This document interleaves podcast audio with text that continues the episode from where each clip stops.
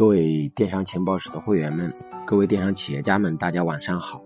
欢迎大家收听第三十二期的大圣对话，我是大圣。这一期我们聊的话题是品牌是什么？今天我在朋友圈发了一段文字，说品牌是需要精心策划的，并不是请个明星代言人打几场广告就能完成的。品牌是有其企业的性格，有行业重构精神的。为什么说品牌不是请个代言人打几张广告就能完成的呢？大家可以去看之前很牛的一个品牌策划人，叫叶茂中。叶茂中可以说是整个行业做品牌声望最高的一位策划人。但是你会发现啊，叶茂中做起来的品牌成长速度很快。但是跌下来的速度也很快，因为那个时候只要你愿意花大量的钱去央视打广告，哪怕创意再差一点，你也可以变成一个品牌。所以那个时代叫做广告型品牌。而现在，整个行业的竞争越来越精细化，越来越专业化，没有那么多的蓝海，所以说更多的品牌是通过精密的策划做出来的。一个品牌想活得很久，它要有企业的性格，要有行业的重构精神。也就是说，这个品牌要有企业的某一种偏执的精神和创始人的性格，要有颠覆这个行业或者重新认识这个行业的一种重构精神。只有这样一个带有偏执精神、带有行业重构能力的品牌，才是一个比较出色的品牌。品牌能不能策划成功，并不代表你找一个什么样的厉害的策划公司，也不是说你有多少钱就一定可以做成一个品牌。它是一个非常非常庞大，并且需要你每一步都正确、精心策划的一个系统。今天给大家讨论两个品牌案例，一个是失败的，一个是成功的。那么这两个案例呢，都是大企业。我们先讲第一个，叫做恒大冰泉。恒大冰泉其实它的背景非常雄厚，背托着就是恒大集团。恒大冰泉为什么打入矿泉水这个行业没有起来呢？第一个，它非常有钱呀；第二个，它依托了长白山这么好的水资源；第三个，它打了那么多广告。那为什么它没有做起来呢？根本的原因就是，其实它缺乏对行业的重构精神。没有让客户一下子知道恒大冰泉跟所有纯净水、矿泉水的一些区别。那么他找的策划公司也非常的不专业，策划公司给他出了一套方案，啊，又是说我们不是地表的搬运工啊，我们是什么呃这个一品一码呀，我们这个每天你会发现每个阶段他的广告都在换，他从来没有唯一过，就是。有的时候说自己是长白山的这个冷泉，有的人说是我们是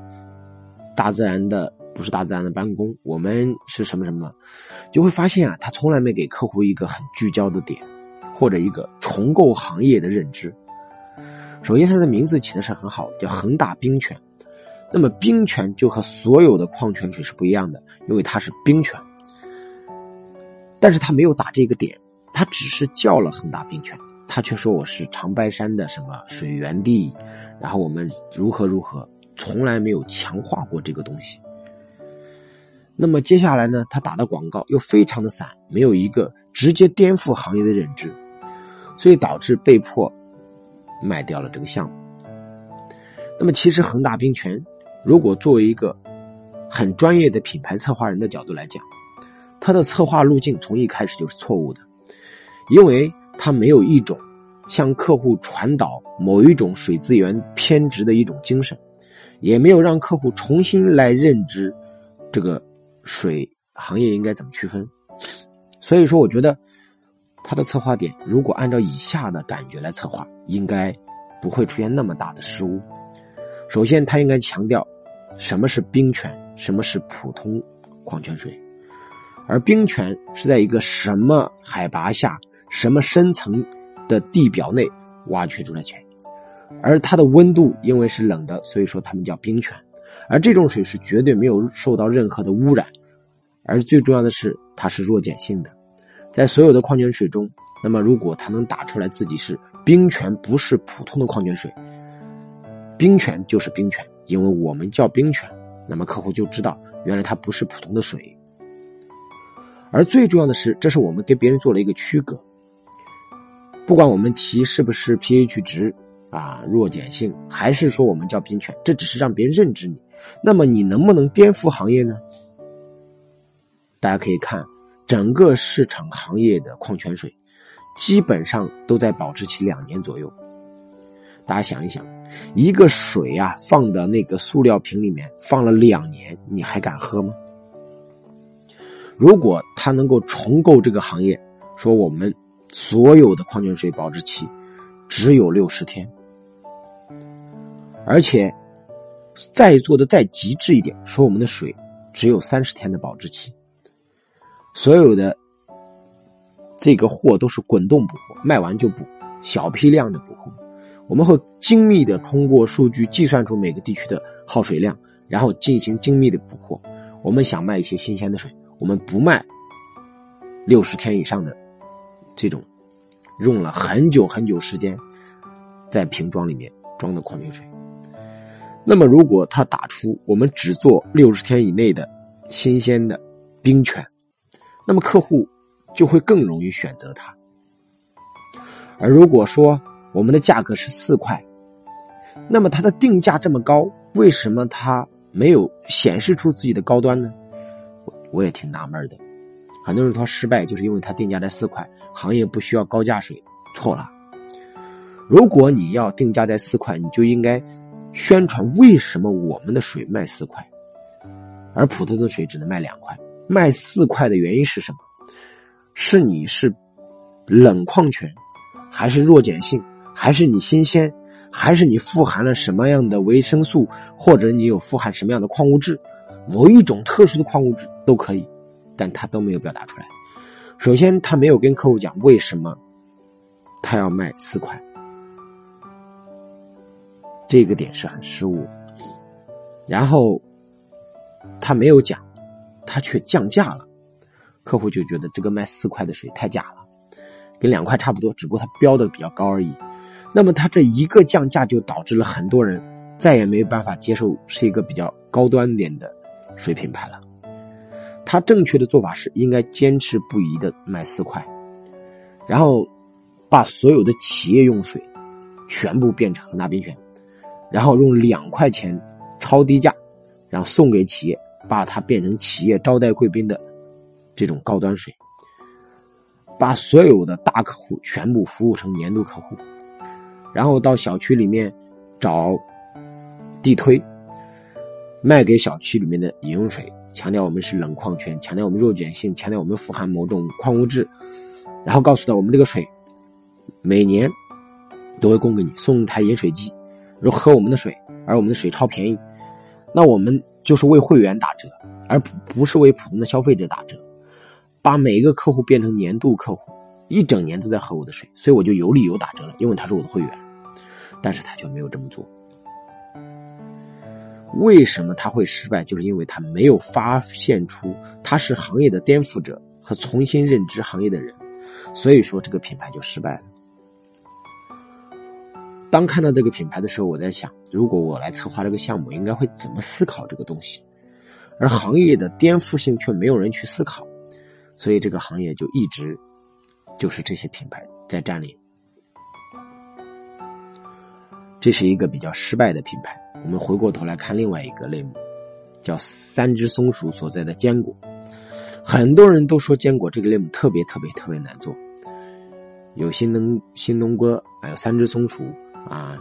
等等等等，很多人这个在做坚果这个生意，而且都是大佬哦。很多人觉得这个类目不可能实现突破哦，但是有人就重构了这个行业。以一个破坏者的精神杀进去。这个行业在去年诞生了一个概念，叫“每日坚果”。说呀，吃一种坚果其实营养都不够的，或者不够均衡。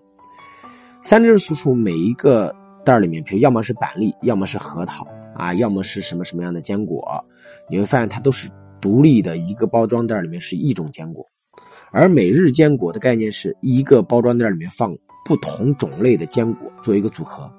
所以说你买一袋等于买了七袋，它有七种不同的坚果，所以说你觉得它更有营养，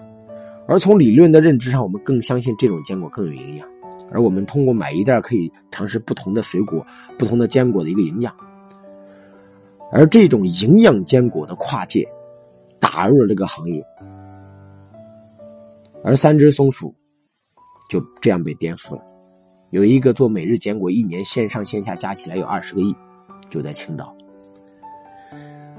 那么，我想通过这个案例给大家讲什么呢？就是再大的品牌，它都有弱点；再大的品牌，它都不一定能够把这个市场吃得全，而都可以被重新的进攻。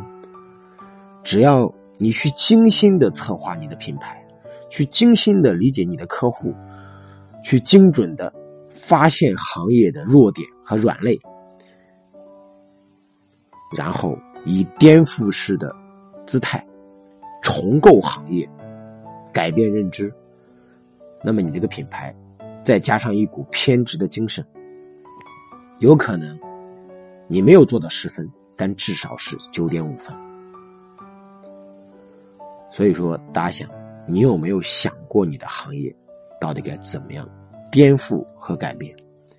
那些大品牌就活该是大品牌吗？